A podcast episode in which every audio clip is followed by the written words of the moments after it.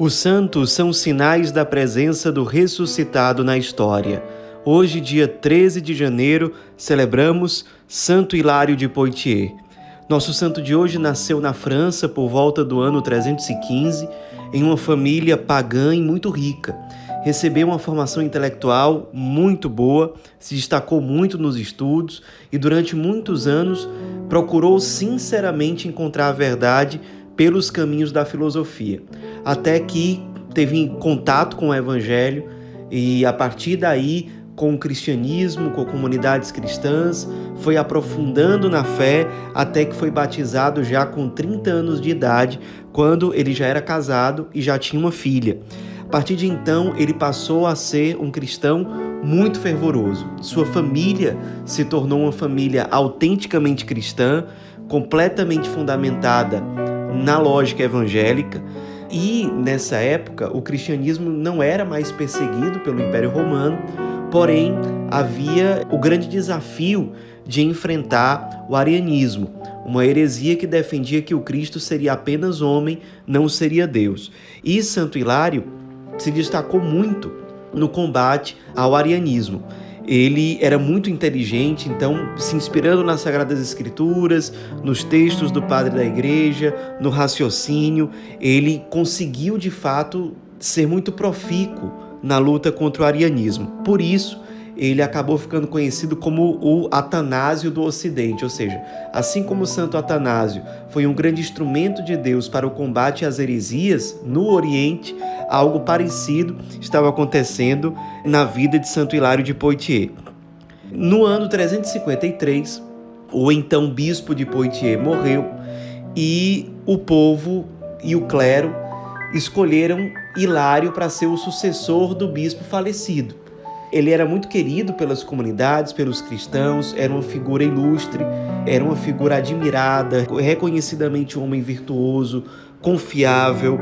E em vários lugares nessa época, por exemplo, em Roma, no Egito, em alguns lugares do Oriente, era uma disciplina dessas igrejas locais que um homem casado poderia se tornar bispo. Porém, para que isso acontecesse, ele precisava deixar de lado a sua família para se dedicar totalmente ao pastoreio do povo de Deus. Era assim a norma de algumas dioceses nessa época, inclusive na diocese de Poitiers. Então, ele, com o consentimento da esposa, da filha, assumiu essa missão com muita firmeza, percebeu nisso tudo a vontade de Deus, mas nunca deixou a esposa e as filhas desassistidas, pelo contrário. No máximo que ele podia, ele se fazia próximo, chegou inclusive a assistir como bispo o matrimônio da própria filha.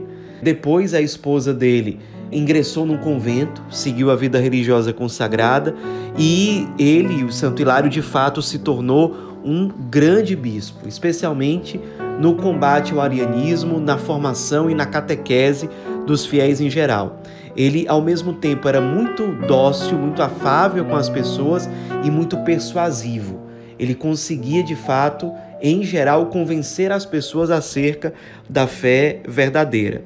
Como os arianos nessa época tinham uma influência bastante considerável junto aos imperadores, ele acabou sendo muito perseguido, inclusive pelos imperadores, e por conta disso ele acabou sendo desterrado para o Oriente. A providência de Deus permitiu que Santo Hilário colhesse frutos positivos dessa experiência. Ali no Oriente, ele teve contato com comunidades cristãs muito antigas, com vários sábios que eram exemplos de fato de vivência do Evangelho, e tudo isso mexeu muito com ele. Ele ficou muito encantado com a liturgia oriental, com a espiritualidade cristã oriental. Então, inspirado por tudo isso, ele acabou sendo compositor de hinos sacros que ele levou depois de volta para o Ocidente para ajudar no processo de evangelização das pessoas. E esse tempo do desterro também foi aproveitado para que ele escrevesse vários livros contra os imperadores, contra o arianismo e explicando uma série de elementos da fé católica, por exemplo, a doutrina da Santíssima Trindade. De modo que, já séculos depois da sua morte, ele foi proclamado pelo Papa Pio IX oficialmente como doutor da Igreja. Embora perseguido, embora no desterro, ele nunca perdeu a coragem, a firmeza, a fortaleza. E sobre isso ele dizia: Enganam-se os que creem que conseguirão me fazer calar. Falarei pelos escritos, e a palavra de Deus, que ninguém pode destruir, voará livre. Então, com essa certeza de que a palavra de Deus, o anúncio do Evangelho, não pode ser impedido, ele continuou firme ali, perseverante. Até que, depois de quatro anos de desterro, ele consegue voltar para Poitiers, foi recebido com imensa alegria pelo povo de Poitiers, pelos fiéis em geral, teve muito sucesso na luta contra o arianismo, convocou um sínodo para esclarecer certas questões e deixar claro que o arianismo era uma falsa doutrina, foi um grande bispo, fundando dioceses, fazendo aumentar o clero, dando testemunho autêntico de vivência do evangelho, sendo um bom pastor diante dos seus fiéis.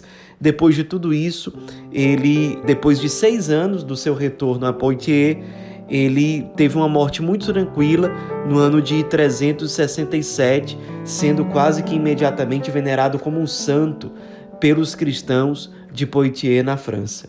Nos inspiremos na vida desse grande santo, doutor da igreja, que deixou para trás certos projetos, certos planos, para aderir à vontade de Deus pelo chamado expresso na igreja do seu tempo. Nos inspiremos para que nós também nos deixemos interpelar por Deus diante das circunstâncias em que nós estamos inseridos, que a vontade de Deus sempre prevaleça. Santo Hilário de Poitiers, rogai por nós.